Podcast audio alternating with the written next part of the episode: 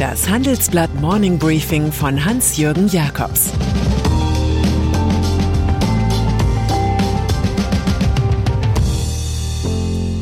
Guten Morgen allerseits. Heute ist Montag, der 29. November. Und das sind unsere Themen. Ampel holt General gegen Corona. Polizei stoppt dubiosen Impfstoffunternehmer. Auch Berlin hat eine neue Regierung. Nach einer kurzen Unterbrechung geht es gleich weiter. Bleiben Sie dran. Sie leben Fairness, Kultur und Werte? Zeigen Sie Ihr Engagement als Arbeitgeber und werden Sie Teil der Fair Company Initiative. Mit der Fair Company Initiative zeichnet das Handelsblatt Unternehmen aus, die insbesondere Berufseinsteigern und Young Professionals ein faires, attraktives Arbeitsumfeld bieten. Zu den entscheidenden Werten gehören unter anderem das Engagement für Mitarbeitende, Diversity und Chancengleichheit, Nachhaltigkeit und gesellschaftliche Verantwortung. Erfahren Sie jetzt mehr unter faircompany.de. Corona-Krise. Gerade hat sich der interessierte Zeitgenosse an die Kombination B11529 gewöhnt, da muss er schon wieder umdenken. Die aktuelle Variante des Coronavirus heißt jetzt Omikron, benannt nach dem 15. Buchstaben des griechischen Alphabets. Die Weltgesundheitsorganisation stuft Omikron als besorgniserregend ein. Erste Tendenz sehr ansteckend, aber weniger gefährlich. Trotzdem steigt weltweit der Panikfaktor. Zahlreiche Länder haben Reisebeschränkungen gegen Südafrika ausgesprochen, wo die Variante zuerst identifiziert worden war. Präsident Cyril Ramaphosa beschwert sich, diese Beschränkungen sind eine unfaire Diskriminierung unseres Landes und unserer Schwesterstaaten. Die neue Lage wird die Fußballstadien leerer und die Vakzinierungsstellen voller machen. Kaum zu glauben, dass am Samstag in Köln 50.000 Fans, häufig ohne Maske, das Bundesligaspiel gegen Mönchengladbach sahen. Auch wenn man in Köln geimpft oder genesen sein musste, war das Körperverletzung mit Ansage. Nach seinem Kollegen Markus Söder fordert jetzt Niedersachsens Ministerpräsident Stefan Weil als erster sozialdemokratischer Regierungschef eine allgemeine Impfpflicht. Mit Omikron gebe es eine neue Bedrohung, so der Politiker aus Hannover. Wir werden uns massiv anstrengen müssen, um den Impfschutz sehr rasch nach oben zu treiben. Krisenstab fürs Impfen.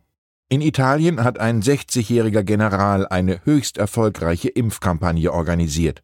Die Impfquote liegt dort bei 78 Prozent. Die Inzidenz macht noch nicht einmal ein Viertel des deutschen Werts aus. Nach dem Italo-Muster des Afghanistan-Veteranen Francesco Filiulio also soll auf Wunsch des designierten Bundeskanzlers Olaf Scholz auch in Deutschland ein Militär die Leitung des Corona-Krisenstabs übernehmen.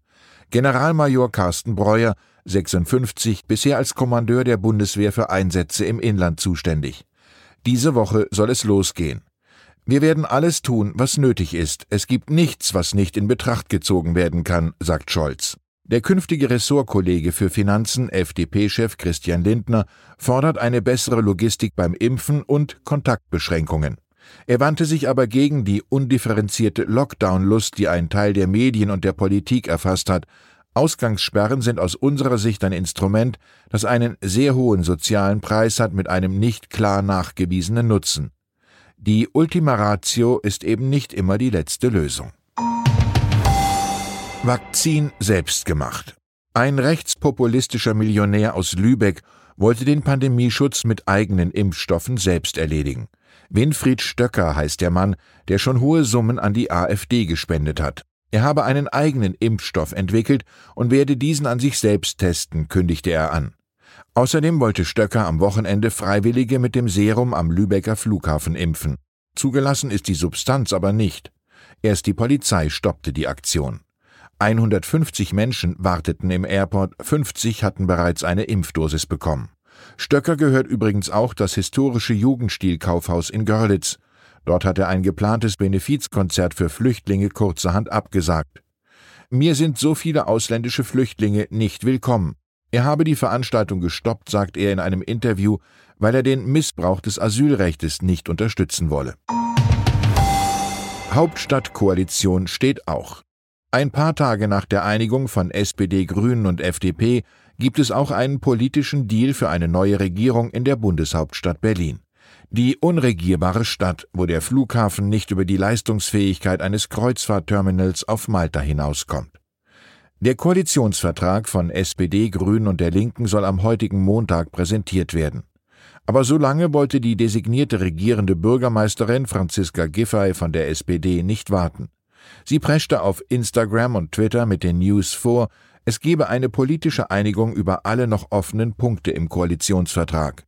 Jetzt würden die letzten Redaktionsarbeiten am Text erfolgen. Anders als bei der Ampelkoalition stimmen hier Form und Stil nicht. Giffey's PR-Nummer kritisieren andere Teilnehmer der Verhandlungsgruppe als unabgesprochenen Alleingang. Deutsche Börse Natürlich ist es ein Treppenwitz der Börsengeschichte, dass der Impfstoffhersteller BioNTech aus Mainz an der Wall Street notiert ist, aber nicht im deutschen Aktienindex DAX. An der Spitze der 40 deutschen Top-Unternehmen ist der langjährige Champion SAP vom Industriegasekonzern Linde abgelöst worden. Linde ist zwar ein Gebilde mit deutschen Traditionsnamen und einer Gasdivision im bayerischen Pullach, aber der Steuersitz ist in Irland und der Hauptsitz faktisch in den USA. Das folgte aus der Fusion mit dem US-Unternehmen Praxair. Jedenfalls kommt Linde jetzt auf mehr als 145 Milliarden Euro Börsenwert, 4 Milliarden mehr als SAP. Im Handelsblatt-Interview gibt sich SAP-Chef Christian Klein optimistisch, das Herz der Investoren zurückzugewinnen. SAP wird einer der größten Cloud-Anbieter. Und dann ist da noch die Pharmafirma Grünenthal. Die Eigentümerfamilie aus Aachen hat sechs Jahrzehnte nach Marktrücknahme ihres gefährlichen Schlafmittels Contergan die Opfer erstmals um Entschuldigung gebeten. Im Namen der ganzen Familie äußerte sich Gesellschafter Dr. Michael Wirz. Seine Entschuldigung richte sich an eine große und auch im Wesentlichen unbekannte Größe von betroffenen Menschen in Deutschland, aber auch in Europa. Georg Löwenhauser, einst Chef des Bundesverbands Contergan Geschädigter, hatte erklärt, die Betroffenen erwarten eine Stellungnahme der Familie Wirz, und zwar nicht versteckt hinter einer juristischen Person der Grünenthal GmbH. Contergan mit dem Wirkstoff Thalidomid war ein Schlaf- und Beruhigungsmittel, das als harmlos galt. Es wurde rezeptfrei auch an Schwangere verkauft. Allein in Deutschland kamen rund 5000 Kinder mit Fehlbildungen zur Welt, international waren es etwa 10.000. Ich wünsche Ihnen einen guten Start in die Woche. Es grüßt Sie herzlich Ihr Hans-Jürgen Jakobs.